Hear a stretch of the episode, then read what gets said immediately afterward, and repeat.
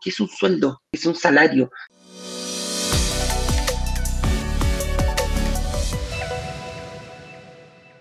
Entonces, que el salario viene de la sal, de, antiguamente. Las transacciones salían en sal. Eh, la, sal tenía un valor importante en, aquellos tiempos y las transacciones no había un, papel moneda, no había monedas y, se hacían en, sal. Y de ahí viene el famoso salario o sueldo, que en definitiva es eh, el monto que yo percibo hoy en día en dinero por dedicarle tiempo y trabajo a una empresa si es eso en el caso que yo esté contratado, y si no, eh, si soy independiente, bueno, mi empresa va a generar algún servicio o alguna venta de producto y eh, lo que yo logre rescatar de aquello va a ser mi sueldo. ¿ah? es el, es, lo que yo gano por vender, por comprar, comprar y vender, por generar servicios profesionales, por entregar como lo hacen los doctores, eh, los psicólogos, vaya a saber eso, algunos profesionales y entregan sus servicios y también reciben un sueldo. Entonces, es como, es como la gente dice, ay, básico, sí, pero hay gente que no, lo, que no lo sabe, que no está al tanto y por eso explicamos siempre con peras y manzanas. Entonces, y aquí ya nos vamos a ir metiendo un poquitito, que ya sabemos, aquí nos vemos el sueldo, la remuneración, el salario, como le llamen. Eh, nos nace otra pregunta, la diferencia entre sueldo líquido y sueldo bruto. Creo que esta quizás es más como eh, obvia, menos obvia que la anterior, pues. Como que hay gente que, que, sabe la diferencia. Sí. Y se presta, y se presta mucho a confusiones. Nosotros lo, lo, vemos lo. Claro, ¿cuál es cuál? ¿Cuánto yo gano? ¿Ah? Y aquí hay una, diferencia entre el sueldo bruto. El sueldo bruto es el, es el sueldo por el que yo eh, firmo el contrato de, con, una empresa y me ofrecen pagarme algo, algún sueldo completo. Entonces dice, ok, tu sueldo va a ser, un millón de pesos. Entonces, ok, yo por trabajar, cumplir el horario, las reglas las pone la empresa, eh, llegamos a un acuerdo, ambos dos en una negociación, y quedó claro que eh, va a ser un millón de pesos, es mi sueldo bruto. Pero en Chile tenemos que pagar ciertas, eh, ¿cómo se llama? Imposiciones, son, son descuentos que se le hace a tu, a tu sueldo, eh, que son producto de eh, obligaciones que impone el Estado. Y estos son, por ejemplo, la salud, que es aproximadamente un 7%, tú lo destinarás hacia FONASA o lo destinarás hacia hacia algo privado, no hay ningún problema, eso es elección tuya, y también lo que son las AFP, que es aproximadamente un 12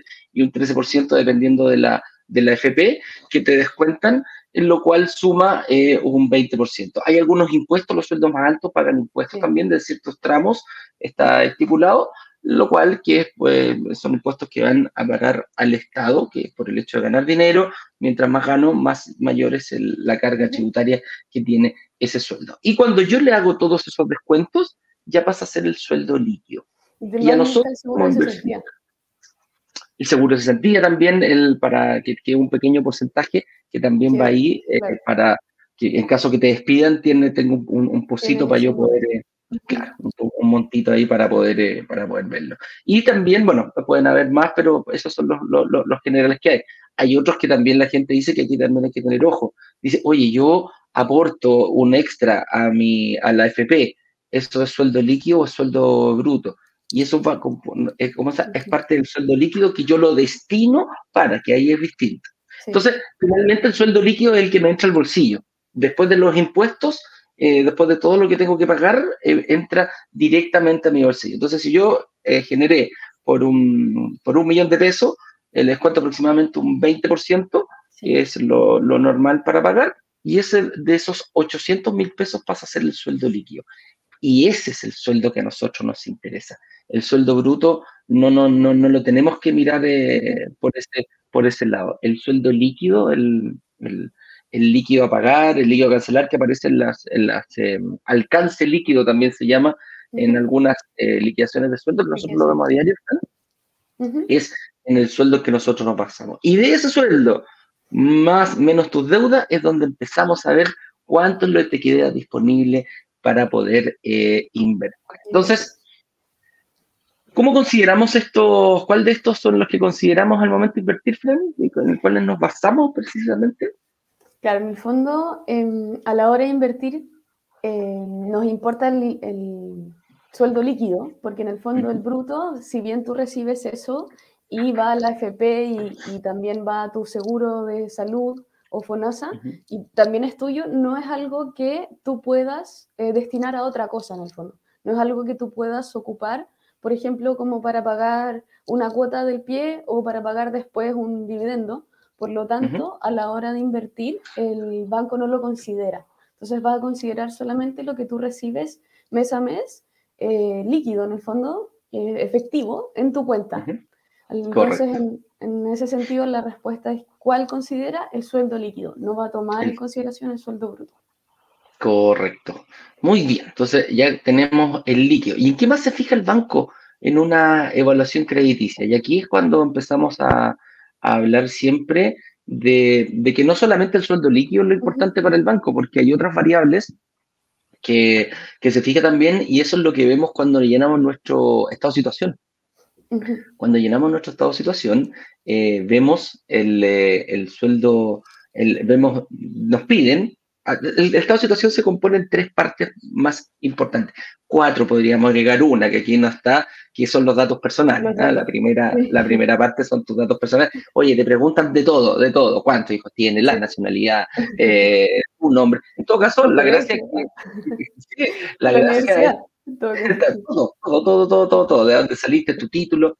La gracia es que no tenéis que pensar mucho para esas preguntas, porque uno las contesta rápidamente. Es tu situación personal, y no tenéis que copiar ni, ni, preguntarle a nadie. Pero esa es como la primera parte. Y después ya viene el tema de, los ingresos. Y aquí es donde empezamos a, a, ver, porque puede haber gente que tenga más de un ingreso.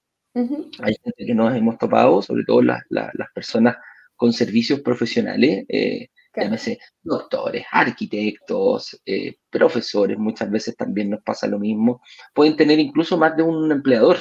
Por ejemplo, hay, hay, profesores que trabajan hasta cierto horario en, eh, en, en colegio dando clases y posteriormente, no sé, pues se van a una universidad, claro, o, o, clases particulares, como tú también lo dices, Fran, eh, también da lo mismo. Los doctores, un caso mucho más, más, más, más visto, o sea, tenemos, trabajan hasta cierto horario en una clínica, después se pueden ir a un hospital, después hacen domicilios eh, o pueden tener su propia consulta. Eh, hay, hay, distintas formas de, reflejar este ingreso. ¿Y cómo lo hacen los, eh, los independientes, Fran? También, ¿cómo, cómo, ¿en qué se fijan ahí? ¿Cómo, ¿Cómo hay que reflejar aquello?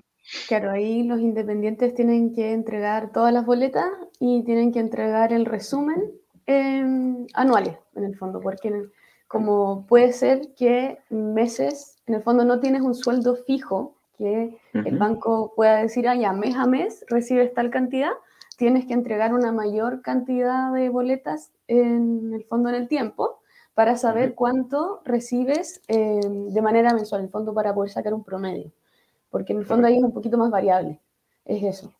¿Y cuánto te piden mínimo de, tiempo de, estas famosas carpetas tributarias? por lo menos unos seis meses, hay hasta 12. Y a veces nos piden 12 meses. ¿De qué? ¿De la, de la boleta? Claro, de la boleta. Recuerda que cuando son independientes son dos años. Dos, son, dos años la carpeta tributaria y cuando nos piden esas, esos, esos 12 eh, meses, por lo general, es cuando es mixto. ¿ah? Cuando, cuando es mixto. Pero son dos años mínimo Claro, son dos años mínimo de, de, boletas, en el caso de los independientes, y de las empresarios también. Pues. Nos tratan exactamente igual, nos hacen un descuento de un 30% incluso en nuestro sueldo líquido, ojo con eso. Nosotros tenemos que mostrar un 30% de sueldo líquido más, eh, producto de que nuestro ingreso efectivamente es, variable, es variable en ese sentido. Entonces, ahí tenemos, para que la gente, esto es para que la gente, no, y, y yo me incluyo, se me hace un 30% más difícil de, para, para, obtener el mismo crédito que una persona contratada eh, lo va a sacar eh, con, con, con, el sueldo que tiene. ¿Me explico? Si yo me pide, si el banco me pide un millón de pesos eh, líquido para poder prestarme la cantidad de dinero que necesito, si yo soy independiente voy a tener que mostrar para ese mismo crédito un millón trescientos, un 30% sobre una persona que es em, que está con sueldo fijo en una empresa. Y eso es lo único, y eso es único y exclusivamente por la estabilidad. Yo sé que trabajando para una empresa por contrato, el día 30 voy a recibir mi sueldo. Cuando somos independientes, eh, empresarios o, o, profesionales independientes, eh, uno nunca sabe el día 1 cuánto va a ganar el día 30. Porque es variable, puedo hacer más, puedo hacer más consultas, puedo hacer menos consultas, eh, puedo vender más de mi producto o puedo vender menos de mi producto. Hay estacionalidades. ¿ah? Los doctores que, que atienden medicina general, por ejemplo, tienen más pega en el invierno porque la gente se resfría más que en verano. Entonces eso, eso pasa también.